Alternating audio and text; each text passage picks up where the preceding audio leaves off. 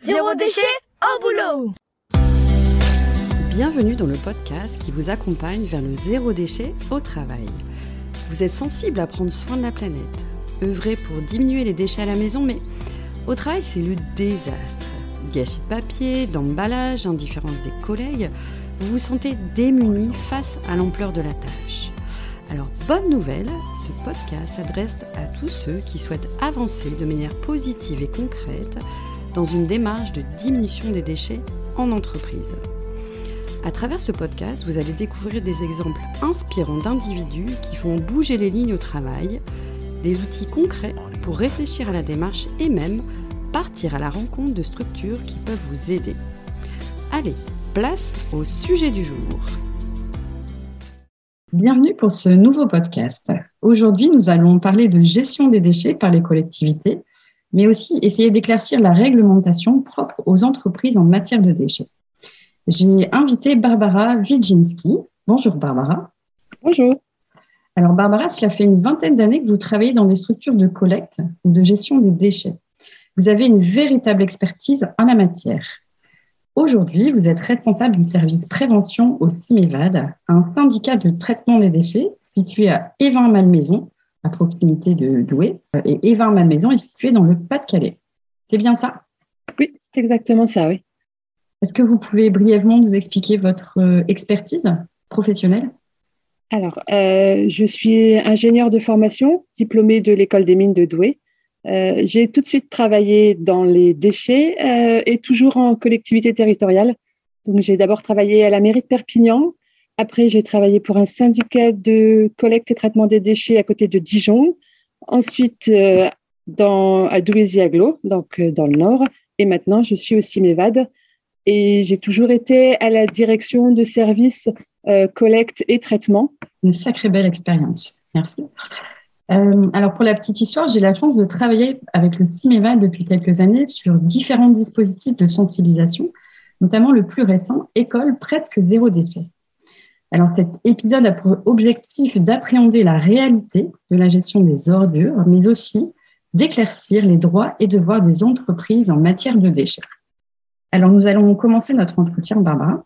Pouvez-vous nous présenter votre structure? Alors plus précisément, comment se passe la gestion des déchets au CIMEVAD le CIMEVAD, c'est un syndicat de traitement des déchets, euh, ce qui veut dire qu'on intervient une fois que les camions nous apportent les déchets. On ne fait pas du tout la collecte. Tous les camions arrivent chez nous pour le traitement. Donc, au niveau des traitements, des, unités de traitement, euh, on a le classique centre de tri pour tout ce qui est, on va dire, bac jaune, pour simplifier, là, on trie les emballages, le papier, pour les envoyer dans les différentes filières de recyclage. On gère aussi la partie déchetterie, mais uniquement la partie batquet, c'est-à-dire le transport et le traitement des déchets que les gens ont mis dans les bennes. On a aussi une plateforme de compostage des déchets végétaux. Ça, c'est les végétaux qui sont collectés soit en porte-à-porte, soit en déchetterie, qui permet ensuite de transformer ces végétaux en compost. Et la dernière unité de traitement, c'est ce qu'on appelle le TVME, ça veut dire tri, valorisation, matière et énergie. Euh, c'est une installation qui traite les ordures ménagères résiduelles, classiquement ce que vous avez dans votre sac noir ou dans votre poubelle Bordeaux. C'est généralement ces, ces contenants-là qu'on retrouve sur le territoire. Euh, et ça transforme donc vos ordures ménagères résiduelles d'une part en biogaz et d'autre part en combustible solide de récupération qui permet après d'alimenter des chaufferies ou des cimenteries. Donc, si je ne me trompe pas, le TVME, c'est un dispositif assez avant-gardiste. Vous pouvez nous expliquer un petit peu plus euh, sa spécificité? Alors, c'est effectivement assez innovant. Euh, il y en a deux dans le monde. il y en a un en Allemagne et euh, le deuxième est ici euh, à Eva Malmaison. voilà, c'est une technologie très particulière. L'idée, c'est de valoriser un maximum les déchets, c'est-à-dire leur donner un maximum de valeur. Pour l'instant, alors le process fonctionne bien, sauf que il nous manque encore des fois un peu de débouchés parce que là, pour le coup, on est un petit peu en avance. mais il y a des filières qui doivent encore se mettre en place et, notre objectif avec cet outil, c'est encore une fois de donner un maximum de valeur à ce qui reste. Mais le CIMEVAD a vraiment à cœur qu'il en reste le moins possible à traiter. C'est pour ça qu'il y a aussi le service prévention dont je m'occupe au CIMEVAD. Et l'objectif premier, c'est vraiment de réduire au maximum notre production de déchets et ne garder ces usines de traitement qui sont assez innovantes et qui, qui, fonctionnent bien, mais vraiment pour les déchets dont on n'aura pas pu se passer et pour lesquels on n'aura pas pu faire autrement. Donc la ligne de conduite du CIMEVAT, c'est d'abord on réduit au maximum les déchets et après on fait en sorte de les traiter euh, le mieux possible. D'accord. Le CIMEVAD est concerné donc par la gestion des déchets. Qu'en est-il des déchets entreprises pour le CIMEVAD alors là, c'est une spécificité euh, qu'il est important de préciser parce que des fois, c'est un peu compliqué à comprendre. Euh, le CIMEVAD, on est une structure euh, dont la compétence est de s'occuper des déchets des ménages. Donc, on est exclusivement sur la partie ménage. De l'autre côté, on a les entreprises, le secteur économique, qui, eux, produisent des déchets d'activité. Et puis, on a un troisième flux qu'on appelle les déchets ménagers et assimilés. C'est cette partie et assimilée qui permet de faire le lien, en fait, entre les ménages et les déchets d'activité. Euh, pour faire simple, quand, euh, on va prendre un boulanger. Euh, on a un boulanger qui est un petit boulanger dans la rue qui produit un petit peu de déchets, qui met un bac une fois par semaine. Il produit un déchet qui ressemble vraiment à un déchet de ménage. Finalement, c'est à peu près la même chose qu'un ménage. il est situé sur la même route euh, que les ménages, c'est-à-dire que quand le camion de, camion de collecte passe, il passe avant le boulanger, il passe après le boulanger, donc il peut aussi ramasser ce, ce déchet-là. Donc ça, c'est la partie assimilée. Ça veut dire que c'est un déchet qui est produit par une activité économique, mais qui est quand même collecté par la collectivité avec les autres déchets ménagers. Par contre, si je reprends l'exemple de mon boulanger, euh, on a maintenant euh, des grosses sociétés de boulangerie qu'on trouve plutôt sur les zones d'activité. Alors, je donnerai pas de nom.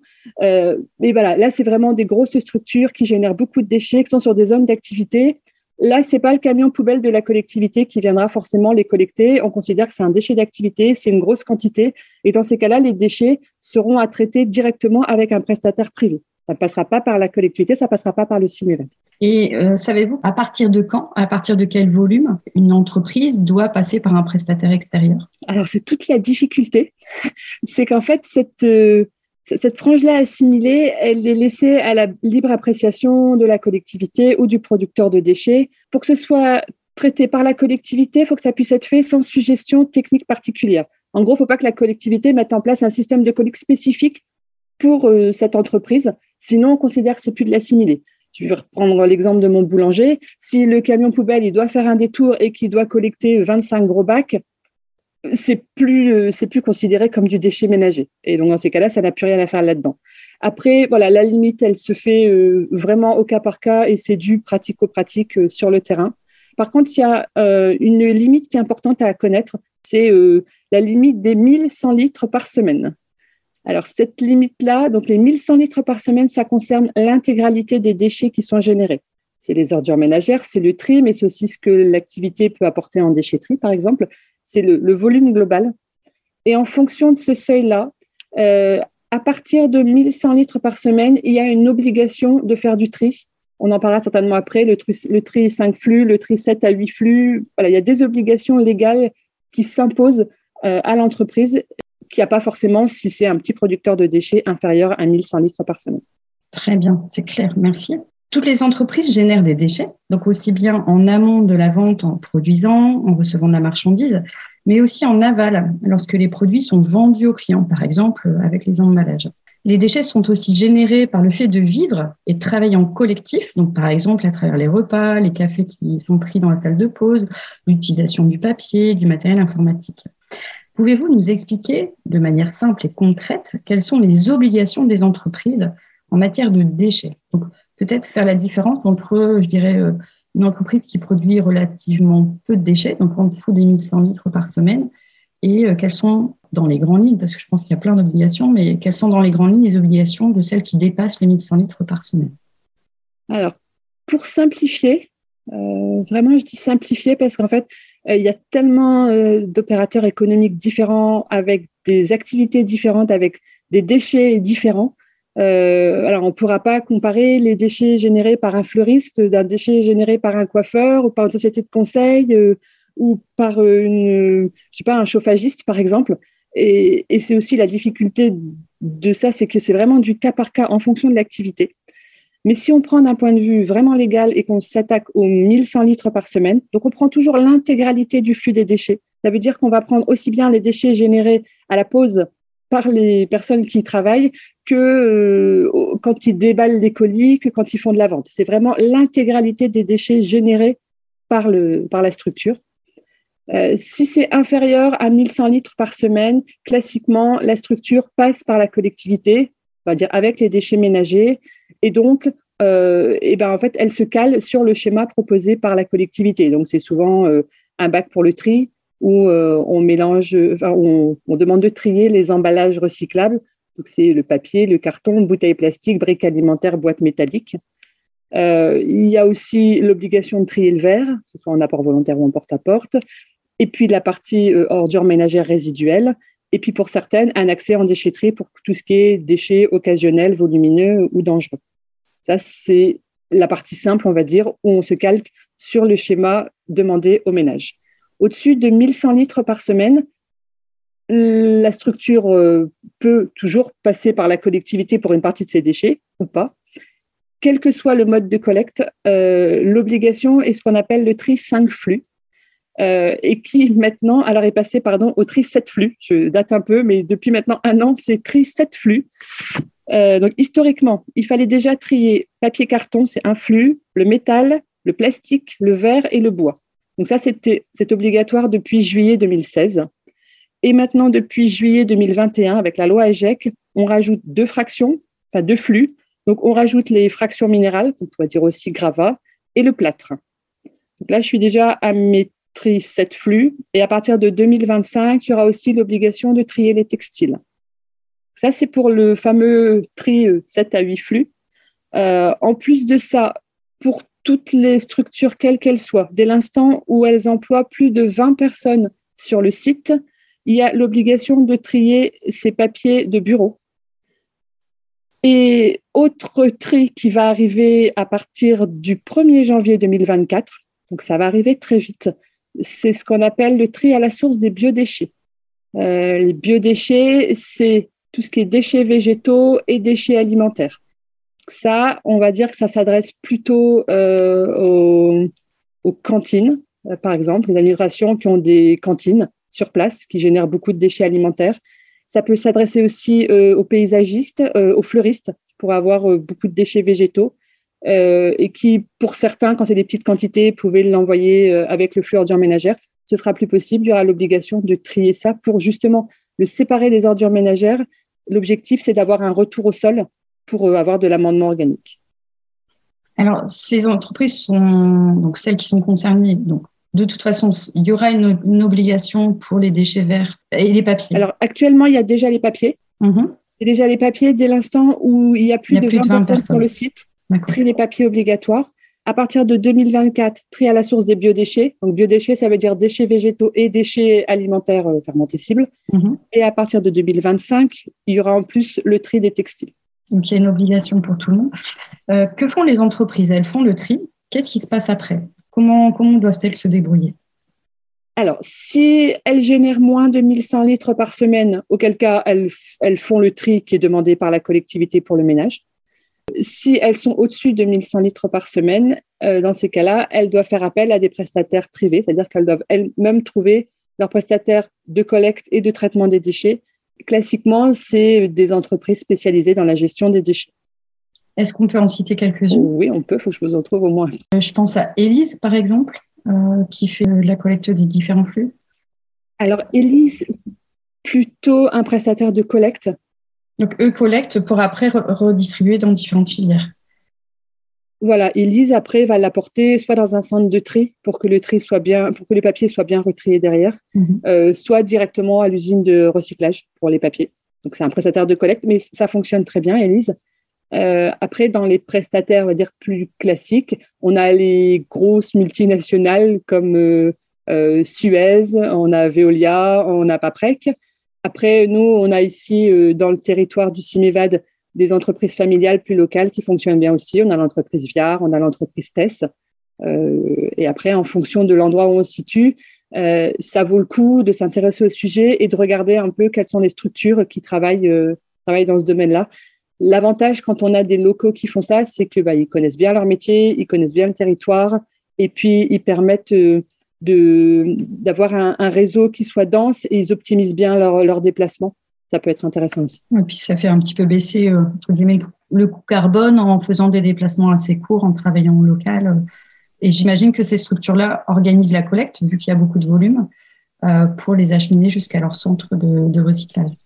Voilà, c'est ça. Alors, centre de recyclage ou pas, parce qu'il ne faut pas se raconter d'histoire. On aimerait bien que tous nos déchets soient recyclables. Euh, dans la vraie vie, ce n'est pas le cas du tout. Il y a beaucoup de déchets qu'on ne sait pas recycler euh, et qui devront être traités, donc soit en incinération, soit en mise en décharge. Voilà, donc pour tous ceux qui pensent que la mise en décharge n'existe plus, j'ai une mauvaise nouvelle, ça existe toujours malheureusement. Et il y a encore beaucoup de choses qu'on met euh, dans la terre euh, en attendant de trouver une autre solution. Mais pour l'instant, on ne trouve pas. Donc ça, c'est aussi à garder dans un coin de sa tête, surtout si on s'intéresse à la question des déchets dans sa structure, de voir quels sont les déchets qui sont générés et voir comment est-ce qu'on peut faire des fois pour éviter de générer ces déchets. Alors justement, ça me permet de faire cette petite question de transition. Finalement, pourquoi les entreprises devraient se soucier de leurs déchets? Quel est l'impact des déchets des entreprises? Ou alors, si on peut y aller peut-être plus positivement, quels seraient les bénéfices pour les entreprises à se lancer dans la diminution des déchets, selon vous? Les bénéfices, parce que c'est souvent la porte d'entrée. Euh, il peut y avoir plusieurs portes d'entrée pour, euh, pour voir un peu la manière dont fonctionnent les déchets, mais on se rend compte que l'élément déclencheur, c'est surtout que les déchets, ça coûte cher. Et ça coûte de plus en plus cher, et ça va coûter de plus en plus cher de toute façon. Euh, et c'est pas parce que les entreprises de collecte ou de traitement se font des marges énormes au contraire, c'est pas ça le problème. Euh, c'est que les déchets qui sont générés sont de plus en plus complexes à traiter. Il y a encore 50 euh, ans, on n'avait pas ou très peu de plastique, puisque le plastique est apparu dans les années 50. Là, maintenant, on est inondé par le plastique. Or, le plastique se recycle très mal. On est à peine à 20-25% de taux de recyclage. Donc, ça veut dire que au moins 75% du plastique, on ne sait pas quoi en faire. Pareil, on a mis beaucoup d'électronique, d'électrique euh, dans la plupart de, nos objets et quand ils deviennent des déchets, ben forcément, c'est beaucoup plus compliqué à traiter. Je vais vous prendre un exemple que vous pouvez trouver dans votre structure professionnelle, c'est la poubelle. Euh, la poubelle dans votre bureau, c'est-à-dire la corbeille du bureau. On peut se poser la question de savoir déjà, un, est-ce qu'on en a vraiment besoin dans son bureau? Et si oui, est-ce qu'on peut avoir un simple carton, en gros, euh, là, là où on met le papier, les ramettes de papier et auquel cas, le jour où on n'en a plus besoin, c'est hyper facile à recycler, ça coûtera rien du tout. Vous pouvez avoir la petite corbeille en plastique qu'on voit à peu près partout, que même on vous l'offre quand vous achetez du mobilier maintenant. Cette corbeille-là, on ne saura pas quoi en faire, elle ira en décharge, donc ça coûtera cher. Et on a même pire maintenant, on a des poubelles qui sont euh, métalliques avec un système d'ouverture. Quand vous passez la main, il y a une espèce de sonde qui permet de lever le couvercle. Donc on a mis ça maintenant, on voit ça souvent maintenant dans les toilettes. On se dit c'est super important euh, par rapport aux microbes et tout ça. Sauf qu'une poubelle comme ça, derrière, c'est très cher à traiter. Voilà, donc c'est la suite logique des objets de consommation courante qu'on utilise. Donc aussi bien qu'on utilise dans la, dans, la, dans la société, dans la structure, euh, derrière ça fait des déchets qui sont très très complexes à traiter, donc ça coûte de plus en plus cher. Donc si je comprends bien, les entreprises devraient se soucier de leurs déchets pour prendre en compte le coût que génère aussi bien le déchet pour l'entreprise, mais de manière plus large pour la société. Les objets qui en fin de vie deviennent un déchet selon la manière dont elles sont fabriquées, ont un réel impact euh, selon leur matière, par exemple le plastique comme vous l'avez cité, et aussi selon leur complexité. Euh, une poubelle n'a peut-être pas besoin d'avoir de l'électronique pour pouvoir s'ouvrir. Je pense qu'on peut s'en sortir sans, sans électronique. Est-ce que vous avez une petite idée de l'impact des déchets des entreprises en France? Alors, c'est compliqué à, à, estimer parce qu'en fait, on a une partie des déchets d'activité qui partent dans le flux des déchets ménagers. Euh, alors l'ADEME, qui est un organisme officiel euh, de, de l'État, qui estime à peu près à 20% la quantité de déchets d'activité qui se retrouvent avec les ordures ménagères. Et puis après, on a une autre partie qui finalement, euh, des fois, part un peu du radar parce qu'elle est traitée directement par des prestataires privés. on ne sait pas forcément, on n'a pas forcément le chiffre très précis. Par contre, d'un point de vue global, on sait que c'est beaucoup et c'est de plus en plus. Je veux dire, on le voit à l'entrée des sites de traitement, que ce soit en incinération, en mise en décharge. Il y a de plus en plus de déchets qui sont apportés. Euh, donc, on se rend bien compte qu'on en génère de plus en plus. Et donc, pour l'entreprise qui voudrait euh, s'intéresser à ces déchets, ça peut être un bon levier, c'est le levier économique. Une fois que l'entreprise a fait déjà l'état des lieux, de voir un peu ce qu'elle produit comme déchets, aussi bien dans son activité, dans euh, son quotidien avec les personnes qui travaillent. Déjà qu'elle se rende compte de comment ça fonctionne, la quantité qu'elle génère, le tri qu'elle fait ou qu'elle ne fait pas, combien ça lui coûte réellement.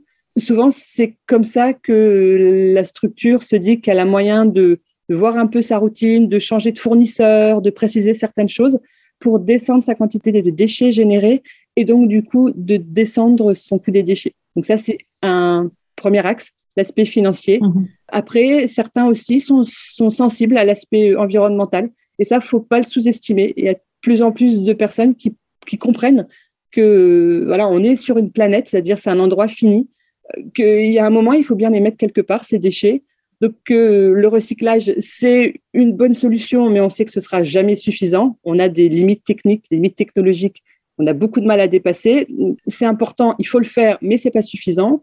La partie incinération, c'est pratique parce que ça réduit en volume, euh, donc ça vous permet d'en avoir moins. Sauf que euh, ce que vous récupérez en cendres d'incinération ou en traitement des fumées, en gros, vous concentrez tous les polluants et in fine, ben, on les met en décharge, c'est-à-dire qu'on les met dans la terre parce qu'on n'a vraiment pas d'autre endroit où les mettre. Et puis la décharge, où là, on met carrément directement tout dans la terre. Voilà, il y a des personnes qui euh, sont sensibles aussi à ça, à cette pollution qu'on génère par nos déchets et qui se disent qu'il y a peut-être moyen de faire différemment et qui réfléchissent euh, à des solutions différentes. Donc c'est aussi un deuxième axe d'entrée qui permet de, de, réduire aussi ces déchets. C'est vrai que le, déchet semble euh, une question, alors soit pas très intéressante, soit on s'en préoccupe pas parce qu'une fois que ça part par le camion de poubelle, on sait pas trop ce que ça devient et c'est un peu magique, ça disparaît des radars. Donc finalement, euh, quand on commence à creuser cette question de la gestion ou même de la diminution des déchets, on se rend compte de la pollution que ça génère, de l'impact que ça a sur la société c'est en tout cas ce que je constate, que finalement se lancer dans la diminution des déchets à titre personnel ou même au titre d'une structure, euh, ben, ça génère plein d'effets collatéraux, notamment euh, de profondément changer sa façon de consommer. Alors évidemment, ça se fait pas euh, en quelques jours, ça se fait sur le long terme, mais c'est de mettre en place des nouvelles habitudes, de mettre en place des nouvelles façons de fonctionner qui sont vertueuses, qui font du bien, qui créent du lien social, qui créent finalement euh, presque du bonheur, je pense, euh, parfois euh, dans ce qu'on peut, dans ce qu'on peut rencontrer. Alors j'ai une autre question. Il y a des entreprises qui me font part du fait que des salariés ne sont pas très au clair avec les consignes de tri. parfois, elles diffèrent des consignes mises en place à leur propre domicile le territoire n'est pas le même. Est-ce que vous pouvez nous expliquer pourquoi et comment une entreprise peut-elle faire pour bah, appréhender ces consignes de tri et être sûr que ce soit les bonnes? Oui, alors c'est effectivement un vrai problème que l'on rencontre, c'est le fait que les consignes de tri peuvent varier d'un territoire à un autre. Globalement, ça reste toujours la même chose, on va dire pour le ménage. C'est toujours dans le bac jaune. il peut avoir une autre couleur, mais on va dire à la partie emballage et papier recyclable, c'est toujours les cinq flux papier, carton, bouteilles plastiques, boîtes métalliques et briques alimentaires. In fine, ce sera toujours ça. Maintenant, c'est vrai que ça peut être ces cinq flux dans une même poubelle, ça peut être séparé les corps plats des corps creux, ça peut être tous les emballages et le papier à côté, ça peut être de l'apport volontaire, ça peut être du porte-à-porte.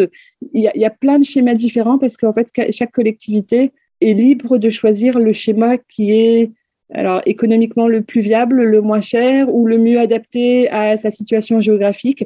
Vous n'aurez pas le même type de collecte en haute montagne que euh, en bord de mer, euh, dans une station touristique où vous avez la population qui est multipliée par 10 quand c'est l'été, que en plein centre de Paris. Voilà, c'est pour ça que les, les modalités peuvent varier, mais in fine, c'est toujours la même chose. C'est toujours les, cinq emballages que je vous ai décrits euh, avant. Après, il est super important de respecter les consignes en vigueur là où vous vous trouvez, parce que sinon, après, ça veut dire que derrière, ce sont des erreurs de tri et que ça aussi, c'est un coût supplémentaire qui pourrait être évité. Donc, il est important quand on va quelque part, que ce soit en vacances, par exemple, pour un particulier, ou dans sa société, dans sa structure, si elle n'est pas sur le même territoire que là où on habite, de bien se renseigner auprès de sa collectivité. Donc, c'est la structure qui collecte. Quelles sont les consignes de tri là où on est implanté Nous, au niveau du CIMEVAD, on a trois collectivités qui collectent. Et si vous ne savez pas à quelle collectivité vous appartenez, il suffit juste des fois d'appeler sa mairie, la, commune où vous êtes, vous posez la question et eux vous, vous diront à quelle collectivité ils appartiennent. Si on se réfère au cheminement d'une bouteille en plastique qui arrive chez vous, euh, donc elle est déchargée par euh, le camion de poubelle, qu'est-ce qu'elle fait comme cheminement? Qu'est-ce qui se passe pour elle concrètement? Alors, euh, déjà, on espère que c'est une bonne bouteille en plastique toute vide, qu'elle n'est pas pleine de liquide, parce que ça arrive. qu'elle n'est pas pleine de seringues, parce que ça arrive aussi. Donc, on part sur une bouteille où les gens ont bien respecté, c'est la bonne bouteille qui va bien. Euh, donc, non, elle arrive dans le centre de tri. Et sur le centre de tri, comme elle est mélangée avec les autres emballages, le travail du centre de tri, comme son nom l'indique, c'est de trier les différents flux. Et sur la catégorie bouteilles plastiques, on trie trois flux différents. On a ce qu'on appelle le PEHD, c'est-à-dire c'est du polyéthylène opaque. C'est plutôt les bouteilles de lessive, on va dire les bouteilles de lait par exemple. Et après, il y a le flux polyéthylène transparent et polyéthylène coloré. Donc là, en fonction si c'est une bouteille d'eau ou une bouteille de badois, par exemple, qui elle est plutôt vert foncé, euh, elle suivra un, chemin différent. Et si on prend une bouteille d'eau classique transparente, elle, elle va donc suivre l'un des trois cheminements réservés aux bouteilles plastiques pour être mise en balle. Donc ça, c'est trié manuellement par du, personnel qui va trier manuellement les différentes euh, couleurs de, de, plastique. Alors, on a deux processus. Nous, ici, au centre de tri du CIMEVAD, c'est un centre de tri qui a été mécanisé au maximum pour éviter justement qu'il y ait trop de manipulation humaine parce que c'est quand même un travail qui est très compliqué. Euh, D'ailleurs, à ce sujet, je vous invite à venir visiter le centre de tri du CIMEVAD. On a une passerelle pédagogique qui permet de bien montrer le process. Et quand on voit comment ça fonctionne, je pense que ça aide aussi à réfléchir pour réduire ces déchets. Euh, donc, on a une partie utilisée euh, tri optique qui permet de repérer les différentes résines et de faire déjà un pré-tri. Mais on a toujours euh, l'intervention humaine parce que la machine ne suffit pas et l'intervention humaine pour avant ou après la machine pour être sûr que le, tri est bien fait. Et une fois que le tri est bien fait, donc je vous ai dit, on fait des grosses bases, espèces de gros cubes qui sont après acheminés dans l'usine de recyclage. Très bien, merci. Il me semble que vous accompagnez des structures professionnelles. Alors, je pense notamment à des écoles, des crèches, par exemple. Est-ce que vous pouvez nous parler de ces différents dispositifs? Alors, euh, sur la partie crèche, par exemple, euh, on est vraiment focalisé sur euh, la partie couche lavable parce qu'en fait, on se rend compte que c'est énorme dans la production de leurs déchets. C'est beaucoup de volume, c'est pratiquement l'essentiel de leur volume d'ordures ménagères résiduelles. Donc, on va vers eux pour leur montrer qu'il y a une alternative qui existe, qui est la couche lavable, et que non, c'est pas la couche qui était utilisée par nos grands-mères et que on n'utilise plus d'épingle à nourrice maintenant pour euh, tout ça. On a quand même euh, progressé, qu'on a maintenant des matériaux qui sont beaucoup plus faciles à utiliser. Donc, on fait un test pendant un ou deux mois en fonction de la structure. On teste sur des bébés et on accompagne aussi le personnel pour leur montrer comment utiliser cette couche lavable. On fait le bilan en fin de session et c'est là où généralement les personnes qui étaient même des fois fort éloignées de ce concept-là, voire même réticentes au démarrage, nous disent souvent que ben, elles se rendent compte que c'est quand même mieux euh, le, les couches lavables par rapport aux jetables pour la santé des bébés. Euh, il y a moins d'irritation euh, sur les fesses. Que finalement, c'est pas si compliqué que ça. C'est juste une routine à prendre. Et quand on arrive en plus à avoir un service de lavage externalisé, par exemple par un ESAT, euh, finalement, pour la personne qui s'occupe du bébé, le geste est le même, que ce soit en lavable ou en jetable, à savoir qu'elle prend la couche, elle le met pour le bébé, et quand la couche est sale, quand elle est lavable, elle le met dans le panier à laver. Et finalement, le geste est le même. Si ça avait été jetable, elle l'aurait mis à la poubelle. Donc, pour la personne qui utilise, il n'y a pas beaucoup de différence. Et on peut même aussi euh, estimer d'un point de vue financier que ça coûte moins cher à la structure d'utiliser des couches lavables que des couches jetables. Donc, finalement, on a pratiquement que des avantages au lavable plutôt qu'au jetable. Euh, sauf qu'on est toujours sur la même difficulté, à savoir qu'il faut changer les habitudes. On prend toujours en compte ce qu'on appelle la plasticité neuronale, euh, qui fait que dans notre cerveau, nous humains, qui avons tant de mal à changer nos habitudes, euh, il nous faut à peu près 21 jours pour accepter une nouvelle routine, une nouvelle habitude et que souvent on a tendance à se lasser au bout de plusieurs jours, en disant oh, c'est trop compliqué, ça marche pas, c'est nul, c'est pas pratique, j'en veux pas, ni Et des fois, si on arrivait à endurer au moins 21 jours pour se rendre compte qu'on peut faire différemment, euh, observer les bénéfices que ça peut apporter. Voilà, des fois, ça, vaut le coup. Et c'est ça qui est intéressant euh, en structure. Alors là, on parle de l'exemple de la crèche, mais c'est pareil aussi en entreprise. C'est quand on arrive à créer une bonne dynamique. Que si c'est qu'une seule personne qui a envie de le faire, c'est toujours compliqué d'être seul contre tous. Euh, mais quand on arrive justement à créer cette dynamique, les gens se disent ouais, finalement, on a testé, c'est pas si mal, pourquoi pas, on va se lancer. Et, ça fait toujours plaisir quand la dynamique se met en place. Et, on a des structures qui ont décidé de passer au 100% couche lavable. Et ça, quelque part, c'est une petite victoire. Donc, on avance petite victoire par petite victoire, mais ça fait du bien et ça permet de montrer que pas si ça peut le faire. Et pour des crèches qui souhaitent bénéficier de ce dispositif, euh, quels sont les critères? Euh, pouvoir euh, émerger à ce, projet-là il faut euh, être sur le territoire du CIMEVAD et nous contacter au CIMEVAD. Et dans ces cas-là, on, regarde la faisabilité du test.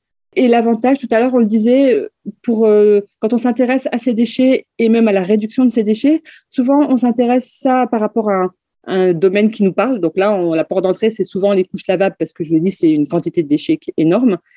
Mais souvent, quand on parle de ça, ben, en fait, dans la crèche, on peut-être qu'ils peuvent faire différemment et qu'on va parler de produits ménagers naturels. On va parler euh, de remplacer les lingettes en coton jetable par des lavables. On est allé même sur les surchaussures qu'on peut mettre dans les crèches qui étaient en plastique jetable, en trouver maintenant en tissu qui soit lavable. Alors, ça peut paraître euh, des fois anecdotique, mais finalement, des fois, c'est même très symbolique. Et par exemple, ben, les, les, parents qui arrivent dans la crèche et à qui on dit ben, maintenant les surchaussures, c'est plus votre truc en plastique qu'on jette, mais ça va être du lavable. Du coup, ils s'interrogent, ils posent des questions, ils se rendent compte que c'est faisable. Et ça permet aussi des fois de changer les habitudes euh, après euh, à la maison. Bien sûr. Il y a même maintenant, quand on parle des crèches, il y a même des, un label, je crois que c'est Écolo Crèche, mmh. qui a été créé pour euh, réunir comme ça les différentes crèches qui ont fait des efforts pour qu'il y ait un partage de bonnes expériences et que les personnes qui ont envie de se lancer mais qui se sentent un peu isolées puissent s'appuyer sur d'autres qui ont déjà fait le travail avant, on va dire ça comme ça. Mmh. Et ce que je vous dis là pour les crèches, en fait, on se rend compte qu'on l'a aussi pour les écoles, on en a aussi dans les communes. C'est beaucoup d'initiatives personnelles qui arrivent à fédérer un petit noyau de gens motivés autour d'elles et puis qui arrivent à changer les habitudes. Et après, ça sert d'exemple pour les autres. Et j'ai aussi le cas pour des structures professionnelles, par exemple chez un coiffeur. La, la, gérante du salon de coiffure était assez investie dans le zéro déchet à titre personnel. Donc après, elle s'est dit, bah, après tout, moi aussi, dans mon salon, je vais proposer maintenant systématiquement du shampoing solide. Donc, euh, ce shampoing solide, elle s'intéressait à tout ce qui est teinture pour les cheveux. Elle a dit bah non parce que ça génère aussi beaucoup de déchets chimiques. Alors là, ils vont euh, par le tuyau euh, d'évacuation de l'eau, donc c'est peut-être moins visible, mais ça fait aussi des dégâts sur l'environnement. Donc elle a complètement revu toute la gamme de teintures qu'elle met pour colorer les cheveux. Du coup, elle a refait carrément l'intérieur de son salon de coiffure. Elle a changé la déco en mettant euh, de la peinture qui allait bien euh, à l'eau, euh, en faisant attention à ce qu'elle mettait. Elle devait changer son mobilier. Elle a dit non, j'ai plutôt prendre des choses en bois qui fonctionnent bien, qui sont qui seront durables. et là, elle s'est intéressée il n'y a pas longtemps sur la partie déchets de cheveux, parce que forcément, en tant que coiffeuse, elle en avait beaucoup. Et c'est là où elle s'est rendue compte qu'elle pouvait faire appel, faire, être, faire un partenariat avec des personnes qui font des perruques pour les personnes qui ont eu un cancer. Donc, euh, elle peut proposer ça aussi quand il y a une certaine longueur, de récupérer la longueur pour pouvoir donner les cheveux pour faire des perruques. Et s'il n'y a pas assez de longueur, il y a un autre dispositif où elle peut les donner et ça sert, je crois, à absorber euh, les hydrocarbures. Enfin voilà, il y a, il y a plein de choses qui existent. Alors ça, forcément, c'est pas nous qui avons donné tous ces conseils-là, mais en fait, juste en expliquant qu'on pouvait faire des choses autrement, on se rend compte qu'elle est allée voir à droite, à gauche, qu'elle s'est renseignée et, maintenant, elle fait partie un peu de, des références qu'on a et elle c'est même nous dire maintenant qu'il y a des gens qui viennent dans son salon juste parce qu'ils sont sensibles à cet aspect environnemental et zéro déchet et qu'elle a des nouveaux clients grâce à ça. Donc finalement, c'est plein de plein d'effets, on va dire collatéraux qu'elle n'aurait pas mhm. forcément imaginé parce qu'au début, elle l'avait fait pour elle par conviction et elle se rend compte que ça a un impact sur son activité économique. Déjà parce qu'elle génère moins de déchets, donc ça lui coûte moins cher à la collecte, et qu'en plus, ça lui a fait venir euh, de nouvelles clientes. Et alors, pour lui faire un peu de pub, quel est le nom et la ville de ce salon de coiffure? Alors, elle est située à Lambre-les-Doués. Mhm. Euh, elle est rue Gallieni à Lambre-les-Doués, mais je n'ai plus son nom en tête. Bon, on le mettra en descriptif du podcast. Et rapidement, si on parle du projet euh, école, presque zéro déchet, pourquoi vous êtes lancé dans ce projet-là et qu'est-ce que ça a pu générer ce projet? Alors, on s'est intéressé à l'école presque zéro déchet parce que historiquement, le CIMEVAD a une grande histoire avec, dire avec les écoles, avec les enfants, l'éducation des enfants, à la gestion des déchets. Trois de nos sites principaux, c'est-à-dire le centre de tri, la ressourcerie et le jardin pédagogique, sont visitables, y compris pour les scolaires. On a un circuit de visite exprès pour eux, adapté pour eux, qui a été euh, euh, vérifié par l'éducation nationale. Donc ça a toujours été un axe de sensibiliser euh, les enfants. Et puis là, on s'est dit qu'il fallait qu'on aille plus loin, que c'était bien beau de leur expliquer, mais après tout, c'est bien aussi de les rendre acteurs. Donc là, on s'est dit, on va aller directement dans la classe et proposer des choses très pratiques de réduction des déchets. Et pour que euh, l'institutrice euh, ne se retrouve pas toute seule euh, contre tout le monde, pour chaque projet qui est lancé, on demande d'avoir un trinôme, donc le corps enseignant, que je simplifie en disant institutrice, et c'est souvent des dames. On demande un représentant des parents d'élèves, et on demande un représentant de la commune. Euh, et à partir de là, on leur fait des modules de formation, on leur donne des défis à faire dans leur classe avec les enfants. et qui finalement vont toucher ces, trois personnes-là. Euh, alors par exemple, on a un des défis, c'est faire des fournitures scolaires zéro déchet. Euh, où le travail des enfants, c'est de déjà de faire l'état des lieux, de, de regarder ce qu'ils ont comme type de fourniture et de faire euh, un petit scanner plastique pour voir, pour se rendre compte du nombre de plastique qui est utilisé euh, dans toutes ces fournitures scolaires. Et puis après, on passe à la deuxième phase, à savoir comment on peut faire pour remplacer par des choses qui sont zéro déchet ou avoir une attitude plutôt responsable, comme par exemple on n'est pas obligé de changer son cartable tous les ans, ni sa trousse. Et alors ça, ça s'adresse à l'enfant en classe avec l'institutrice, mais finalement, ça s'adresse aussi aux parents d'élèves, parce que derrière, c'est eux qui auront la nouvelle liste de courses, la liste de fournitures scolaires, pardon. Et donc, c'est bien s'ils ont été sensibilisés aussi, qu'ils comprennent pourquoi est-ce que jusqu'à présent, on leur demandait des ardoises Velleda avec euh, plein de feutres Velleda, il fallait en acheter tous les mois parce qu'ils disparaissaient. Et que la place, on va leur dire non, non, mais juste une ardoise toute simple avec des craies, ça suffit voilà, c'est vrai que c'est important quand même de préparer psychologiquement le parent qui serait peut-être un peu loin de tout ça. Mhm. Et puis la commune, elle est aussi fortement associée parce qu'il y a certaines écoles où c'est la commune qui fournit euh, une bonne partie des fournitures scolaires, par exemple les cahiers. Donc là, c'est bien d'expliquer à la commune que on va arrêter les cahiers avec des couvertures polypropylène. Alors c'est vrai, c'est plus pratique et ça fait plus propre, sauf que euh, cette couverture polypropylène là, elle va systématiquement en décharge. On ne sait pas quoi en faire. Et donc, euh, si c'est juste un aspect pour que ça fasse beau, bah, peut-être qu'on peut mettre euh, un joli couvre-cahier, qu'on peut même coudre soi-même ou faire coudre aux parents d'élèves ou à une association. voilà, il y a plein de choses qui peuvent se mettre en place. Voilà, un, exemple de choses qu'on peut faire. Donc là, je parlais de scolaire, mais on peut parler aussi de faire un goûter zéro déchet, de faire une fête zéro déchet. Il y a, vraiment plein de choses et c'est intéressant parce que du coup, les élèves sont acteurs et, et derrière, on a des résultats parce qu'on peut vraiment mesurer la différence avant-après. On n'est pas juste sur du, de la sensibilisation, on explique que ce serait bien d'eux. Là, on le fait concrètement. Donc, ces, ces séances s'adressent aux écoles privées, publiques euh, du territoire du CIMEVAT, si je ne me trompe pas. Oui, tout le monde. Donc, pour les écoles qui souhaitent euh, bénéficier de ce dispositif, il suffit de vous contacter C'est ça. Pour l'instant, euh, on est en phase de validation par l'éducation nationale. Donc, on, a monté ce programme avec eux, avec les inspecteurs d'éducation nationale, qui sont tout à fait en phase avec nous, c'est tout à fait OK. Maintenant, notre objectif, ce serait que ce soit mis dans le catalogue de formation des enseignants, puisque là, pour l'instant, tous les enseignants qui viennent, viennent, à, titre volontaire. On, attend euh, que ce soit mis dans le catalogue euh, de formation des enseignants pour que ça puisse être fait aussi sur leur temps de travail en espérant aussi toucher des personnes qui sont pour l'instant pas du tout sensibilisées. Oui, ou de comprendre aussi les obstacles à, la mise en œuvre de ce type de projet et puis de peut-être lever des freins ou les accompagner en tout cas. Euh. Et c'est là on se rend compte que le fait d'avoir un trinôme entre le corps enseignant, les parents d'élèves et la commune, de les avoir tous les trois autour de la même table, ça permet de gagner un temps fou. Parce que par exemple, quand on dit bah, ce serait bien de mettre en place le tri dans la classe et que l'institut elle dit ah bah oui mais non parce que moi la commune ne va pas mettre de bac jaune, la commune elle est là. Donc là elle peut dire bah si par exemple j'en avais mis sauf que vous triez pas donc du coup je les ai enlevés ou sauf que ben j'en ai mis un, mais il se trouve que la dame de ménage, euh, elle vient qu'une fois et, et que c'est pas au bon horaire pour sortir le bac jaune, donc elle peut sortir que le bac ordure ménagère. C'est pourquoi c'est pour ça qu'on mélange tout. Et des fois rien que ça, c'est pouvoir chacun explique justement ses difficultés et à partir de là on, on voit comment est-ce qu'on arrive à mettre en place un autre dimensionnement. Au moins les gens sont tous autour de la même table et c'est vraiment comme ça qu'on arrive à avancer. Très bien. Selon vous, quel est l'avenir de la gestion des déchets?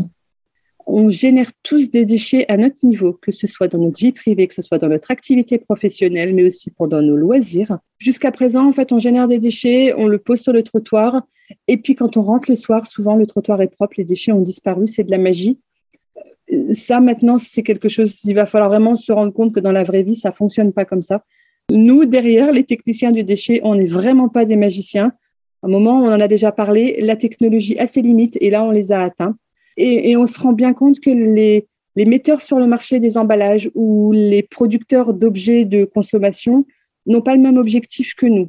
Euh, quand ils produisent un déchet, qu'ils le vendent, il est dans l'objectif de le vendre, qu'il sert, qu'il soit pratique. Il y a toujours une utilité, mais il n'y a pas dans sa conception la réflexion de se dire ah quand il deviendrait un déchet, comment on va le traiter?